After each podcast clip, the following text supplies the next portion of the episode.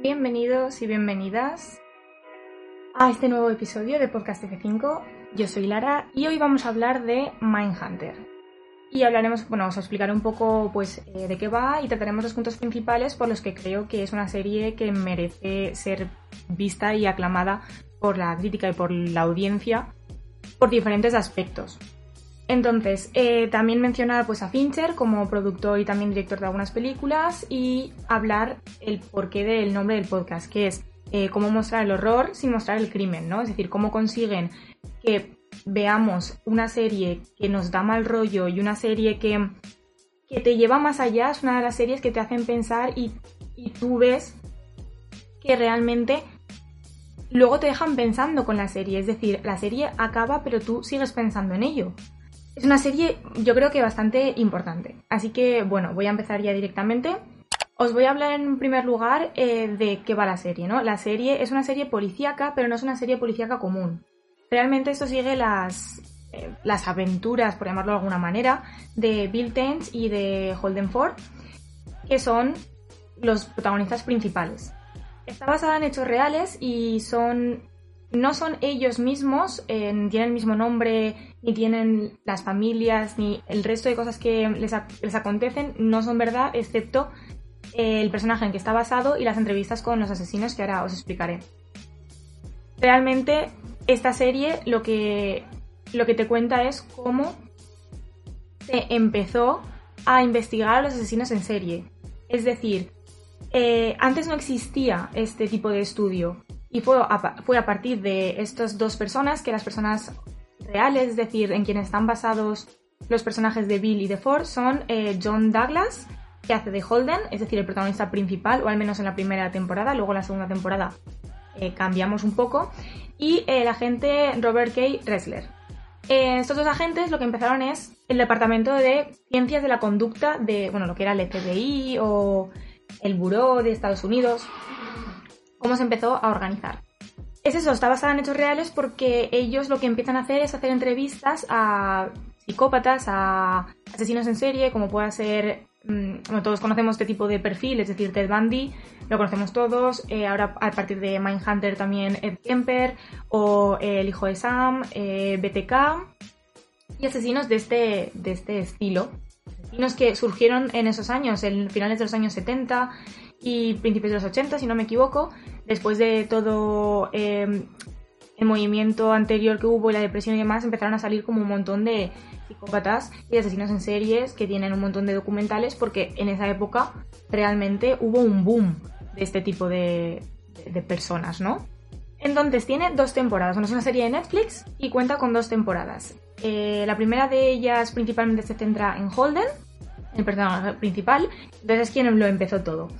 A mí esta temporada me gusta más porque trata mucho lo que son las entrevistas con los asesinos, que es el atractivo principal por el que te puede llamar o te puede no llamar esta serie. Y luego también te presentan a Ed Kemper, ¿no? O sea, al personaje de Ed Kemper, que luego hablaremos de él porque es muy intenso. Luego en la segunda temporada, quien cobra más protagonismo es Bill, Bill Tent, y se centra ya no solamente en las entrevistas, sino, perdón, en los asesinos de Atlanta. Esto no es spoiler, no voy a hacer spoiler, es, un, es una review, digamos, o comentario de la serie sin spoilers. Pero simplemente esto es de, de qué va, ¿no? La segunda temporada. Son los asesinos de Atlanta, los asesinos de niños en Atlanta de los años 80. Tercera temporada no se sabe si va a haber o no va a haber, porque en principio sí que gustó como para una tercera temporada, pero como que Fincher lo dejó un poco al aire y como no sabía muy bien qué es lo que querían hacer, eh, liberó a los actores de sus contratos. Entonces, mm, no es que esté cancelada porque no es así lo que pasó, sino que vemos que no avanza, pero porque como que hay disputas entre Fincher y algunas personas por cómo desarrollar la tercera temporada y entonces él dijo, no me parece justo que yo pueda irme a otros proyectos porque es lo que él realmente quería hacer en ese momento y que los actores tengan que seguir atados a este contrato y que no puedan hacer otros proyectos. Entonces, por eso realmente no está confirmada la tercera temporada. Pero bueno, principalmente los personajes son Bill y Hall, y luego encontramos también Ed Kemper como asesino principal de la trama que entra realmente en parte de los personajes principales. Y tenemos a Wendy Carr. Que Wendy Carr es una persona, una chica que les ayuda a la a lo que, cuando ya este departamento tiene que fomentarse por em, estudios realmente serios, digamos. Ella es la parte más no burócrata, pero más de análisis de estudio tal cual. Luego, por otra parte, se nos presenta a final de la segunda temporada a Greg, que es otro personaje que yo creo que da un respiro a la serie y que está bastante bien planteado porque muestra la... O sea, yo creo que nos muestra un poco quiénes somos. Nosotros nos identificamos con Holden porque la serie te presenta un dilema moral, ¿no? O sea, la serie te presenta el... Podemos llegar a entender a estos asesinos en serie. O sea, podemos actuar como para entenderlos, para que ellos nos cuenten por qué lo han hecho es un poco el dilema que, surge de la serie. Y que principalmente el que lo aborda es Holden. Y por eso a Holden le pasa una serie de, tiene una evolución bastante característica respecto al resto de personajes. A él le afecta mucho porque también es... Tenemos aquí la dinámica de que Holden es el detective joven y Bill es el detective, digamos, ya con un poco más de reputación, que ya tiene eh, una idea de lo que está... O sea, de lo que está haciendo, ¿no? Holden, por su parte, es como muy. quiere hacer cosas bien, tiene mucha fuerza, pero al mismo tiempo, pues tiene inexperiencia. Y eso se nota a lo largo de la serie. Porque Holden, al principio, quien realmente él es, un. Eh, ¿Cómo se llama ese tipo de persona? Eh, los negociadores. Y eso lo vemos en el primer capítulo y no lo volvemos a ver.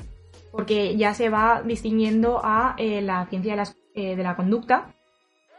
Pero realmente es, un negociador de, pues, cuando hay rehenes y demás, una, un atraco, un, ese tipo de cosas, ¿no? Es él quien lo lleva. Y el primer episodio realmente es muy impactante por este mismo motivo, porque tú entras de lleno en un caso con rehenes y te presentan a Holden de esta manera, es decir, eh, él tiene que evitar que haya una catástrofe a través de ayudar con los rehenes y ayudar al criminal que los tiene pues secuestrados. Lo que sí que hay que destacar del principio de la primera temporada es que es, a ver, es lenta, pero no lo digo en una base negativa, sino que se toman su tiempo para crear al personaje, se toman su tiempo para crear también lo que viene a ser las expectativas y las em, esperanzas de Holden. Realmente la primera entrevista no ocurre hasta el segundo capítulo y esto lo que te deja es pues conocerlo bien, ¿no? Ver, ver que realmente él es una persona muy poco... O sea, no tiene mucha experiencia y es muy inocente también, en el sentido de que tiene muchas ganas de, pero tampoco sabe cómo enfocarlo y todo el mundo se le echa encima, ¿no? Él, digamos que como su instructor, él es instructor también de... No me sale ahora cómo se llama esto, pero... Eh, sí, de negociadores, ¿no? No se llama así, creo que sí. Pero él es eh, instructor de nuevos rehenes, de nuevos rehenes, otra vez de negociadores. Y mm, a pesar de que él pues da clases, tiene un superior que le echa por tierra todas las ideas que tiene. De hecho, él conoce a una persona que es quien le motiva a hacer todo eso de las entrevistas y a conocer cómo piensan los asesinos en serie. Lo que pasa es que esa persona no tiene poder para decidir si él puede hacer estas cosas o no. Entonces Holden al principio es como a contracorriente, ¿no? No puede hacer no puede hacer nada porque todo el mundo se lo niega, no les parece buena idea, no quieren que vaya allí, de hecho él se ofrece a aprender sobre este tema para poder indagar y porque realmente siendo un negociador le interesa saber cómo piensa la persona que está la persona criminal, digamos. Entonces le interesa mucho aprender sobre eso y le pide poder ir a pues una serie de clases como si fuera volver a la universidad para aprender. Y a todo el mundo esto le parece una mala idea porque ¿qué haces volviendo a la universidad para aprender si nosotros estamos aquí para coger a la gente después de haber hecho el crimen? Y Holden lo que quiere hacer es entender a esa persona como para prevenir este tipo de crimen. Luego, posteriormente, conoce a Bill en el primer capítulo también y con él empieza pues a, recorrer el mundo para enseñar las nuevas técnicas del FBI, del Buró, a pueblos pequeños y a pequeños departamentos que hay pues, en los estados de Estados Unidos. Y es ahí donde empieza a ver mm, los casos que le relacionan, es por donde puede viajar para las entrevistas y es donde empieza realmente esto. Y ese no es hasta el segundo capítulo que, realmente las entrevistas empiezan. Entonces, hay muchas cosas de las que comentar de Mindhunter. A mí fue una serie que realmente me gustó un montón. Y principalmente algo que llama la atención desde el punto de vista también cinematográfico sobre todo es el que hay muchísimo diálogo, hay muchísima conversación.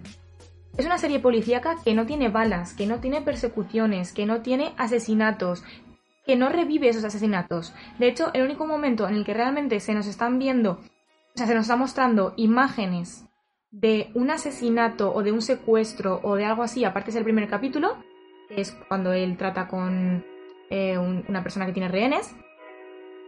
Luego no vuelve a aparecer en ningún momento a no ser que sean fotos o en la intro. En la intro sí que se ven imágenes, pero que casi ni las ves. Duran menos de un segundo y entonces ahí sí que puedes ver, digamos, un poco de violencia. Y es un poco también como tenebroso en el sentido como lo plantean, pero no hay más, es que no hay más, porque es una serie policíaca que se basa en la psicología. Y esto tiene mucha influencia en Fincher, porque Fincher trata muchísimo la psicología de los personajes en todas sus obras. El creador de la serie, Joe... no me acuerdo del apellido, no me acuerdo ahora mismo, él quería hacer la serie a través del por el libro, ¿no? Y el libro pues lo que cuenta son las conversaciones. De hecho, estas conversaciones las podéis ver en YouTube. Hay varias conversaciones, pues por ejemplo con Ed Kemper hay muchísimas. Y hay una comparación también de la entrevista de Ed Kemper como, o sea, el real con el Ed Kemper de la serie. Y es increíble el retrato que se hace y la caracterización de, de los actores a los personajes basándose en la realidad es que es increíble. Ed Kemper se parece un montón, pero a mí realmente quien me llama muchísimo la atención, porque Ed Kemper, el personaje se llama, el actor se llama Cameron, lo que él hace es adaptar su forma de hablar, adaptar la forma de moverse. Físicamente igual hay algunas, algún tipo de diferencia, pero a mí quien me, me, me, parece flipante, o sea, cómo se parece es hijo, el hijo de Sam. Es que tú miras una foto del original y miras una foto de la serie y es que son iguales, la forma es que es igual de la cara, me parece que hay un casting muy importante y muy, un trabajo de casting muy bien hecho. Pero entonces, cuando nos volvemos y hablamos de cómo muestran, o sea, cómo puede ser una serie policíaca así un poco tenebrosa que te lleva dentro de la historia si no te enseña el crimen en sí. Y es por lo bien que está trabajado el diálogo y la edición, por las dos cosas. Porque el diálogo normalmente no tienes que contar lo que está pasando, tienes que enseñarlo, ¿no? Siempre se dice en cine que es mucho mejor enseñar que una persona está enamorada, por ejemplo, que, que le diga a su mejor amiga, es que estoy enamorada. Eso siempre es mejor. Pero en esta serie funciona reverso y funciona muy bien. Sí que es verdad que hay gente a la que no le gusta por esto, porque como que le cuesta un poco sentirse atraída por este tipo de, de, ritmo, porque es un ritmo un poco como más lento más trabajado, eh, más pausado, pero porque son realmente importantes los silencios, las descripciones, las palabras que se utilizan. Por algo han utilizado palabras literalmente sacadas de entrevistas con, con los asesinos en serie. El diálogo es está muy bien trabajado, ¿no? Eso podemos decir que sí porque te, tú te lo imaginas, te lleva dentro de la historia. Pero aparte, cómo funcionan los planos es muy importante ver cómo se sitúa la cámara y cómo el montaje han sabido aprovechar los miles de planos que hace Fincher. Una cosa que caracteriza a David Fincher como director y bueno, en esta serie es productor, es director creo que de cinco capítulos, pero su, su forma de contar, su esencia se ve en toda la serie. Por los planos, por el ritmo pausado, por los colores, es increíble como los demás eh, directores han conseguido llegar a ese unísono de estilo de Fincher.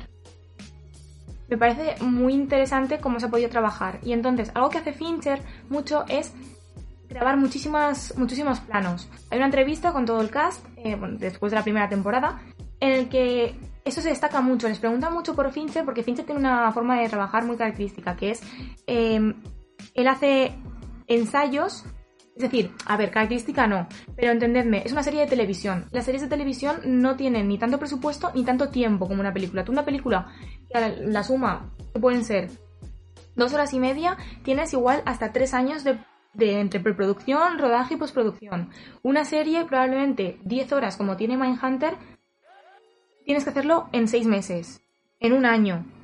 Las temporadas van una cada año, normalmente, y son pues más de 10 horas normalmente de, de contenido. Entonces va como mucho más rápido. Entonces en televisión es muy difícil encontrar a un director que realmente se tome el tiempo, le diga a todo el mundo qué es lo que tiene que hacer, se tomen los eh, ensayos muy en serio y luego que estés rodando durante mucho tiempo. Y Fincher esto lo hace. Practica la escena con los personajes durante el tiempo que haga falta y cuando está perfecta la graba. Pero la graba muchísimas veces, de muchísimos planos diferentes, porque luego eso le deja al editor la capacidad de, de tener una edición mucho más rica. Y algo que destaca en Mindhunter es la edición. Podéis encontrar un montón de vídeos analizando la edición en YouTube donde es realmente increíble cómo eh, el montaje es un montaje que tú no te das cuenta. Y eso es lo bueno que tiene el montaje. Porque es un montaje natural, pero es un montaje 100% acertado. La edición de Mindhunter está buena por eso, porque tiene un montón de planos. La idea de, de que el editor tenga tanta libertad y pueda elegir tantos planos deja lugar a que haya significado en la edición. Es decir, se toma la libertad de romper el eje. Mindhunter es una serie que en varias entrevistas rompe la regla del eje de los 180 grados. Pero aún así no te descoloca, no te sientes perdido, porque lo hace a merced de los personajes. Son ellos los que deciden cuándo se rompe y cuándo no. Hay muchas veces en las que, por ejemplo, entre Ed Kemper, Ed y Holden lo que hacen es Em, hay una relación entre ellos, ¿no? Llega un momento pues, en que empiezan a haber una, relación entre uno y otro. Es decir, se hacen cada vez más cercanos. luego analizaremos un poco por encima la primera escena donde se conocen. Eso es en el segundo episodio y no es ningún tipo de spoiler. Como repito, no voy a hacer ningún tipo de spoiler eh, de la serie. Voy a hablar de aspectos, pero no voy a hacer spoiler. Me parece increíble que se cree una relación entre ellos y cuando Bill no encaja en esa relación que han creado cercana de entenderse, de que Holden intenta mm, entender y intenta pues ponerse en el lugar y entender lo que le pasaba con su madre y todo, a Ed Kemper, él lo que hace es que él sale del el eje se rompe y apartan a Bill mediante el triángulo de, de miradas y el triángulo de cámaras. Es muy interesante cómo juegan con la, con la edición, cómo juegan con el eje. Coges al guion y lo coges con la edición. Te explota la mente, es que de verdad que te explota la mente. Es, es increíble, es increíble. Es como digo, realmente no hay ningún tipo de, persecución ni hay balas. De hecho, la única persecución que podemos destacar es una que ocurre en la segunda temporada y no es una persecución. Es un momento de tensión podemos llamarlo persecución si entendemos que una persecución es una persona corriendo, pasando calles y ya está. Porque de persecución policíaca no tiene nada. De hecho, es un momento de tensión y un momento de angustia que además choca mucho porque hay una persona que corre y las demás no. Y entonces es una. es como. Creas todo el tensión, creas tensión, creas tensión y al final la tensión no explota realmente. Te queda ahí y ya acabas el capítulo con una angustia que te lleva dentro de la serie. Y eso es lo bueno que tiene Mindhunter me, llama mucho la atención cómo se trata todo el tema de que no hay. Es todo psicología, no es acción, no es crimen como tal, es psicología. Así que vemos imágenes crudas y vemos imágenes un poco difíciles de digerir a veces, en el sentido de que eh, las imágenes pues, son crudas. Eh, hay un caso de una chica en el que el, su cuerpo está muy dañado y sí que se ven fotos y eso sí que como que te remueve un poco las tripas, digamos, en el sentido de que si eres sensible a esas cosas, pues sí, pero el resto, todo el, la tensión es, es con palabras. Hay un momento en el que Ed Kemper está hablando en una entrevista con Holden y para enseñarle cómo tiene que matar a alguien, eh, se levanta y como que le muestra qué incisión tiene que hacer así en el cuello, ¿no? Y Holden en ese momento lo ves angustiado. Y tú es que te angustias porque dices, es que en cualquier momento lo va a matar aquí delante. O sea, no sé, es, es, increíble cómo construyen la, la tensión. Y entonces todo esto viene por las dinámicas de poder que se crean. Gracias a, a, la edición, ya no tanto del guion, sino gracias a la edición hay... Vas acumulando tensión todo el rato porque hay alguien que está por encima y no es quien tú quieres que esté por encima. En las entrevistas muy pocas veces Holden y Bill están por encima del sujeto. En la entrevista con Charles Manson, que es una cosa que ya se menciona desde la primera temporada que va a ocurrir, Charles Manson está siempre por encima de ellos. Es una persona pequeña, pero se refieren a él como, como rey, eh, como, como una persona como si fuera sí, a ver, una persona famosa, ¿no? Pero una persona famosa que tiene mucha importancia. Y entonces él es bajito, pero en vez de sentarse en, en, la silla normal, como hacen el resto de personajes que aún estando así por encima de Holden están sentados, él como es pequeño se sienta encima de la silla. Y hay un momento en que se levanta y extiende los brazos así como haciendo, parece mm, Cristo en la cruz, de verdad. Son imágenes muy impactantes porque te hacen sentir pequeño y te hacen sentir como Holden. Y esto es algo también que hace muy bien la serie, que es la identificación con los personajes. Por ejemplo, durante la primera temporada tú ves la evolución de Holden, pero realmente tú eres también Holden.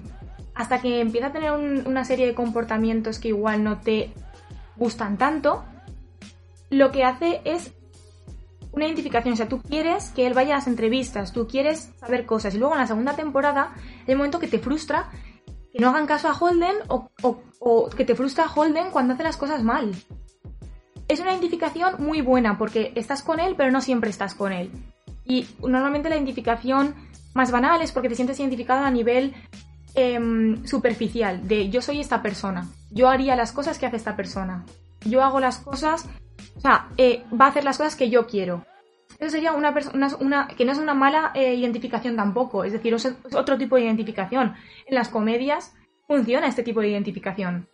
De los diferentes tipos de personajes que hay, pues el puede ser más gracioso, el menos, el más patético, el menos. Da igual, tú te puedes identificar con todos y no es una mala identificación tampoco. Identificas por eso, porque tú harías lo que el personaje hace, o a ti te pasa lo que le pasa al personaje. Pero es como más superficial. Aquí con Holden la identificación es como mucho mayor. Sí que considero que es el único personaje con el que te identificas, mm, aunque Bill en la segunda temporada empieza como a ser más protagonista, la identificación no es la misma. O al menos en mi caso, no sé si habrá en otro tipo de caso eh, que le pase a la gente, pero a mí no me pasa la identificación con Bill. Pero con Holden sí, durante las dos temporadas y de una forma muy, muy exhaustiva. Porque es eso, cuando hace las cosas que te gustan, te identificas, pero es que también te identificas con él cuando no las hace y da rabia que no las, que no las haga. Es como em, conflicto interno y es otra vez lo, mismo de siempre. Es una serie que te lleva a pensar y te lleva a cuestionarte la moralidad de, de identificación porque al final y al cabo lo que Holden el proceso que Holden pasa es también un proceso de identificación. Él pretende sentir empatía o él quiere. Mm, no acaba de quedar muy claro si solamente lo finge o realmente la tiene. La empatía con el resto de, de criminales, de asesinos en serie. Él tiene el dilema de tengo que sentir empatía para, para que ellos se suelten y me cuenten las cosas que yo quiero que me cuenten. Pero al mismo tiempo, realmente eso sí que le está afectando. Y no es hasta el final de la temporada que vemos los, pequeños datos de información que colapsan, pero vamos viéndolo, como que Holden se va viendo afectado a nivel psicológico por las entrevistas, sobre todo por Ed Kemper. Pero él no se da cuenta. Hay un momento en que el chip le cambia y dice, ahora sí. Pero realmente no es consciente de ello y lo vemos al final de la primera temporada cómo acaba. Es muy, es muy angustioso. es un fin de temporada muy angustioso. De hecho, pues todo el mundo se creía que en la segunda temporada eh, Holden iba a ser un psicópata. Pero que lo hemos visto todos, pero por ejemplo, eh, Jonathan Groff, el actor, la, persona que, lleva a Holden a vida, él no, se daba cuenta actuando de, de, Holden. De hecho, fue después de acabar la temporada que salió y sus amigos lo vieron, que todo el mundo se lo decía, le decía, vas a ser el protagonista de la siguiente temporada en sentido psicópata. Y, y Jonathan Groff no, como que no lo veía. No sé si me explico. Es una cosa que, yo creo que son pequeñas cosas que luego tirando hacia atrás las ves. Pequeños detalles como, pues, eh, si habéis visto, eh, sabéis, a qué me refiero y si no lo habéis visto no es spoiler, los zapatos de Brudos. Eh, luego también está el, el, ¿cómo se dice? el sándwich de ensalada de, con Ed Kemper, y luego lo pide él en un bar. Es como, David se queda, nunca has pedido esto, tú nunca, ¿no? Debbie es otro personaje también que me gustaría hablar, pero este sí que no es de forma tan positiva. Otra cosa que quiero hablar es del casting, por encima, simplemente hablar de cómo el casting es brutal. Los personajes se parecen un montón y ya no solamente los criminales, sino el casting, el casting principal también me parece muy acertado. Me parece que todos eh, llevan a cabo un, pues su papel lo llevan como mucho más allá. Y Bill en la primera temporada no destaca demasiado, pero en la segunda se, puedes ver todo el peso que recae sobre él y cómo lo gestiona. Y me parece también que tiene una evolución. Una evolución, no sé si en el sentido de. No sé si estoy contenta con la evolución que tiene, pero básicamente porque, porque le pasan muchas putadas. Entonces, pues la evolución es, es dura del personaje. Pero también es un personaje que sin él Holden no sería lo que es y además él, Holden necesita el personaje de Bill para seguir. Y alguien que, todo el mundo dice, no, es que se merece eh, un premio por su actuación es el actor de Ed Kemper, Cameron. Él habla de que para prepararse el personaje estuvo una noche entera repitiendo eh, lo que tenían en, guion para la prueba y también viendo entrevistas de Ed Kemper hasta que no lo hacía perfecto, no, no paró para luego presentarse. Y hay un vídeo en YouTube que yo no sé si veréis la serie en versión original, pero si la veis hay diferentes cosas pues, que podéis sacar, es decir, hay eh, clips extra que se pueden aprovechar. Y hay un clip del el actor de Ed Kemper donde se explica cómo se prepara el personaje, es decir, qué cosas se quita, cómo se cómo se afeita, tal, no sé qué, y, y hay un momento en que cambia la voz y es como terrorífico, de verdad es terrorífico en el sentido de que yo escucho esa voz y ya para mí es el Kemper y luego escuchas el vídeo, la comparación y es que las pausas son iguales, el tono es igual, la voz es igual, es exactamente igual como habla uno y otro. Y eso también es lo que creo una de las atractivos de la serie, el casting y cómo se ha tratado el personaje. Hablando de personajes, ¿vale? Aquí ya es cuando me gustaría hablar de de Debbie. Fincher para mí creo que tiene un problema. a ver, no es un problema, pero es como que a veces no me gusta cómo se gestiona. Es decir, Fincher trabaja la psicología de los personajes, principalmente. ¿Vale? En todas sus películas vemos cómo afecta la psicología y cómo las situaciones cambian al personaje, o sea, cambian la percepción que tiene el personaje del mundo o de sí mismo. Eh, está la película de Gone Girl, Perdida, eso se ve, como la psicología de un personaje afecta al otro. Eh, tenemos el Club de la Lucha, literalmente es jugar con la psicología. Y luego, no solamente Mindhunter es una serie que está producida y dirigida por él, sino que él tiene también eh, Zodiac, que Zodiac va del de, asesino del Zodiaco, que fue un asesino también real. además está basada aproximadamente en el mismo espacio temporal, es decir, durante los mismos años. Y tiene una paleta de colores muy similar. El protagonista también es como. Es, muy joven el protagonista, lo hace Jake Gyllenhaal. No sé, no, sé cómo se pronuncia el apellido. Em, el, de, el chico de Brockback Mountain o el chico de Misterio en. En Spider-Man, la última. Y. Mm, también lo que llama mucho es que Fincher pues juega mucho con la, idea de los, psicópatas y los asesinos en serie. No solamente en Zodiac y en Mindhunter, sino que también en Seven.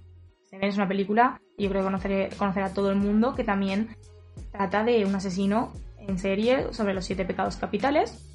Y luego yo creo que también tiene bastante influencia en Love, Death and Robots, es productor de la serie. De hecho, una de las cosas por las que no se hizo Mindhunter y él también se derivó a hacer otras cosas fue eh, por la segunda temporada de Love, Death and Robots y por una película que está haciendo ahora de, que se llama Mank para Netflix. Entonces, Love, Death and Robots también podemos ver cómo se tuercen las cosas según la psicología de los personajes. Podemos ver cómo acaban siendo... Mm, se atormentan, los personajes se atormentan entre ellos. Y es, es, me parece muy... Hay, capítulos de Love, Dead and Robots, ya hablaremos de, de esto en un podcast, pero que son muy heavy y muy de... Tienes que tomarte un tiempo después de haber acabado ese capítulo para procesar lo que has visto. Y eso lo estaba diciendo por... Sí, por las relaciones. Es decir, eh, a mí me parece que Fincher trabaja muy bien la psicología. Hay una cosa que se le escapa, o al menos en Mindhunter se le escapa. Yo creo que es las relaciones personales románticas, es decir, los tres personajes protagonistas, tanto Wendy como Bill como Holden, les ocurren ciertas cosas con sus parejas, ¿no? O con la búsqueda de parejas o con eh, la estabilidad de la pareja. El personaje de Debbie es muy flojo, es un personaje está para humanizar a Holden, es decir, después de lo que le pasa con las entrevistas y después de lo frío que puede parecer en algunos momentos por la falta de inexperiencia, Debbie pretende ser un, punto de apoyo para humanizar a Holden cuando está diciendo las cosas que dice en entrevistas, luego vuelve a casa y es como que pues tiene eh, una persona a la que se preocupa, a la que quiere, que está, pues está ahí eh, y le quiere y se preocupa. Pero al mismo tiempo, Debbie es un personaje que no enseña a Holden. Holden aprende de ella en algunos puntos, pero es muy superficial lo que aprende de ella. No es muy interesante. A mí me falla mucho. La forma en la que al final de la temporada ocurren las cosas tan precipitadas, tan sin explicación, tan abruptas, tan frías. Que yo entiendo que Holden ha sufrido un cambio en, la forma en que ve el mundo, digamos, pero aún así yo creo que el personaje de Debbie le falta, le falta eh, profundidad y le falta el trabajo de la relación. Porque no hay trabajo de relación. No sé si me explico, en el sentido de que quitando las escenas de sexo, Debbie podría ser su hermana. Y no pasaría nada. No hay una... no sé. Una idea de pareja bien establecida. Y yo entiendo que tienen sus problemas por el hecho de las entrevistas y cómo le afectan a Holden, pero aún así me parece que no están bien llevadas. Luego, el tema de Wendy con su pareja sirve para la segunda temporada una de las entrevistas, pero es que el resto de cosas no, porque Wendy es una persona que no se deja influenciar en lo personal, es una persona que es muy profesional y que separa muy bien las cosas. Entonces, que le den tanto peso a una cosa que luego ella se deshace de ello como si no hubiera pasado nada, no sé, a mí es que eso sí que es una de las quejas que yo tengo sobre Mindhunter y es que no me gusta cómo se tratan las personajes, o sea, las relaciones personales a nivel romántico. Luego Bill con su mujer, pues yo creo que es la que mejor está tratada, pero luego hay un momento en la segunda temporada, por razones obvias, que también se, se ve alterada y se ve... No sé, como que me falta algo. Yo no sé qué pensaréis vosotros, pero a mí en las relaciones de, de Mindhunter me falta profundidad. Me falta lógica a veces. Hay cosas que no entiendo o que no tienen sentido para mí. No sé si igual soy solo, soy, solamente soy yo, ¿eh? Pero a mí me da esa sensación. Es realmente es lo único malo que tengo que decir de la serie, porque el resto de cosas como la localización me parece también muy buena. Eh, todo lo que es el trabajo de histórico en el sentido de, eh, de dirección de arte me parece muy bueno. Han sabido adaptar. Pues es que todos los detalles que te puedas fijar están adaptados. Incluso en una escena en la que casi no se ve, está. Además, me llamó mucho la atención la cantidad de coches que se utilizaron de época para grabar la serie muchísimos. Hay una foto por internet en la que se ven todos y que igual son 50, 60, 70 coches. Porque claro, cuando él va a las prisiones a entrevistar, pues el parking, ¿no? Y está lleno de coches y... No sé, es una cosa que me llamó la atención. Porque tienes que tener en cuenta todas las cosas que son necesarias para situar a una película en una época. Y eso, utilizado con el, con el color o con el talonaje en postproducción, hace que, que se integre muy bien y que realmente te creas que estás en esa época. Luego, por otra parte, la banda sonora me parece también que es increíble. Eh, los compositores son varios, Roxy Music, Neil Diamond, Jason Hill, Taking Heads, Fleetwood Mac o Blondie. A mí el que más me llama la atención es eh, Jason Hill, que si no me equivoco es el que más ha producido de al menos la primera temporada, creo. Eh, las bandas sonoras de la primera temporada fue él principalmente. La situación, igual que el tema de lo que viene a ser la serie, y...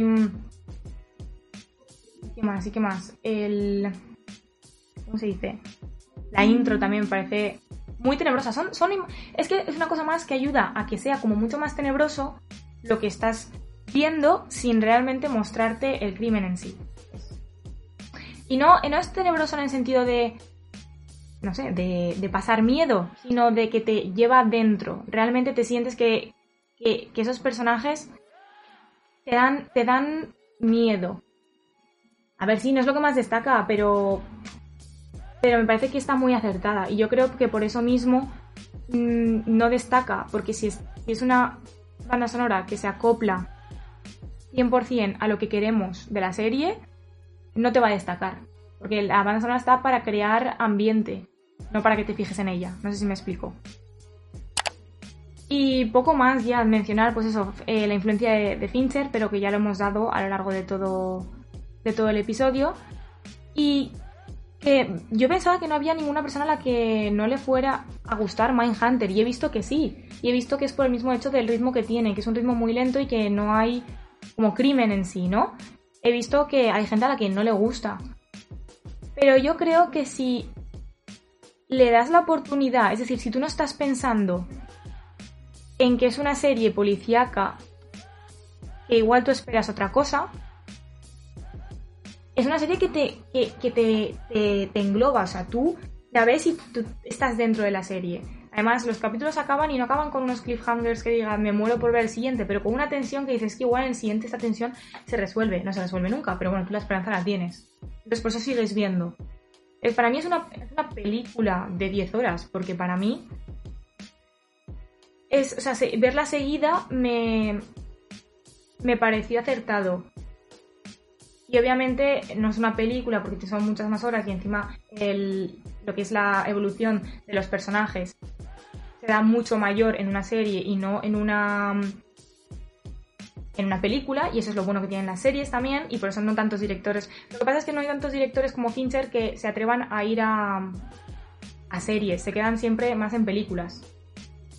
Y esto es un poco triste porque la calidad de alguna serie se ve disminuida por esto, porque los, los directores, como no tienen el tiempo que les gustaría tener y no luchan contra ello, como Fincher sí que lo hace, no nos dan pues unas imágenes mucho más trabajadas, mucho más pensadas, como igual sí que lo hace Fincher, que es eso, se toma el tiempo que haga falta para los ensayos, el tiempo que haga falta para los planos y trabaja mucho a nivel personal con los actores en entrevistas del cast, hablando de, Fincher, se menciona mucho el hecho de que Fincher es muy detallista y se fija todo. Es decir, les, da como. Em, no, técnicas ni consejos, pero como que está muy presente en lo que hacen los personajes y cada uno le dan pautas exactas. Y son. El rodaje, algo que, que siempre destacan es que el rodaje con Fincher es muy rápido porque tienen como muy trabajado lo que quieren hacer, entonces en cuanto acaba una escena ya estás diciendo eh, acción en la siguiente, entonces casi te pasas todo el día rodando, no hay casi tiempo de descanso entre un plano y el otro, pero eso está bien realmente porque entonces consigues que los planos eh, sean uniformes todos, y excepto lo destacaba el actor de, Bill, que eh, realmente son muy rápido y entre plano y plano te dice, cambia, hazlo todo exactamente igual, cámbiame esto. Y entonces ahí es donde se ve el trabajo que hace con los actores. Como digo, a mí es que Fincher me gusta mucho, de hecho, probablemente el próximo episodio sea dedicado a Fincher y analizar un poco la filmografía y cómo trabaja la psicología y cómo lo hacen sus diferentes películas. Y hablaremos de Club de la Lucha, de Seven, de, Social Network también. Y mm, el caso de Benjamin Button y algún otro alguna otra película. No todavía no tengo decidida cuál. Y bueno, es eso, que Mindhunter realmente em, es una serie que te quedas pensando en ella después de. después de. de acabarla. A mí no me pasa con todas las series, obviamente, pero por ejemplo, recientemente sí que me pasó con Hollywood de Netflix y luego también con Sense8, también de Netflix, o In the Flesh, que es una serie cancelada, pero es mi serie favorita y entonces eso me pasó mucho. Es una serie con la que luego te quedas pensando y te hace pensar y como ves igual un poco la sociedad y demás. Y nada, realmente el capítulo es, simplemente esto. quería mencionar y pues recomendar al fin y al cabo la serie de Mindhunter porque me parece que es una obra audiovisual increíble que todo el mundo debería ver y disfrutar porque se disfruta mucho. Y no sé, también preguntaros qué otras series o películas de asesinos en serie os gustan. Es decir, por ejemplo, está la de mm, eh, mi amigo Jeffrey Dahmer, que no la he visto, tengo que ver a ver si la puedo encontrar en alguna plataforma. Luego la de Ted Bundy, que también la tiene Netflix. O The Haze, que son, es un documental de Netflix eh, sobre unas, un atraco barra asesinato muy lioso, pero que para, yo desde que la vi me la tengo como uno de los documentales de asesinos en series, criminales, eh, atracos, asesinatos en mi, en mi top. Es una, es una serie más que un documental, una miniserie. Y luego una que también me llama mucho la atención y que quiero destacar es la de Don't Fuck With Cats de Netflix. De Netflix. Porque es un tema que también se trata en Mindhunter y es como, por ejemplo, de los animales, del maltrato animal, luego vas a pasar al maltrato de las personas. Normalmente, es decir, me refiero que está muy vinculado. Cuando alguien hace daño a un animal, es como el paso previo a hacer daño a una persona. Y en, ese, y en esa serie se ve brutal. De verdad que se ve un montón ya y ya está, que yo no tengo nada más que añadir respecto a Mindhunter. Espero que se haya entendido el cómo muestran el horror sin mostrar el crimen a través de los planos y a través de el trabajo de guion y sobre todo la preproducción y el montaje. En el sentido de la preproducción hablo de los planos, de cómo Fincher planea los planos y los piensa. La semana que viene el episodio será por la tarde, en principio el miércoles por la tarde, y eso, irá de Fincher probablemente, y si no, de todas maneras lo voy a dejar por redes sociales de que irá. El lunes habrá nuevo tráiler para el episodio del miércoles, y así ya podéis saber exactamente de qué va a ser. Eh, nos vemos la semana que viene y eso, podcast F5, tanto en YouTube como en Instagram como en Twitter. Y en Twitter principalmente es donde pongo la información respecto al podcast. Así que nada, muchas gracias por pasaros y nos vemos la semana que viene. Adiós.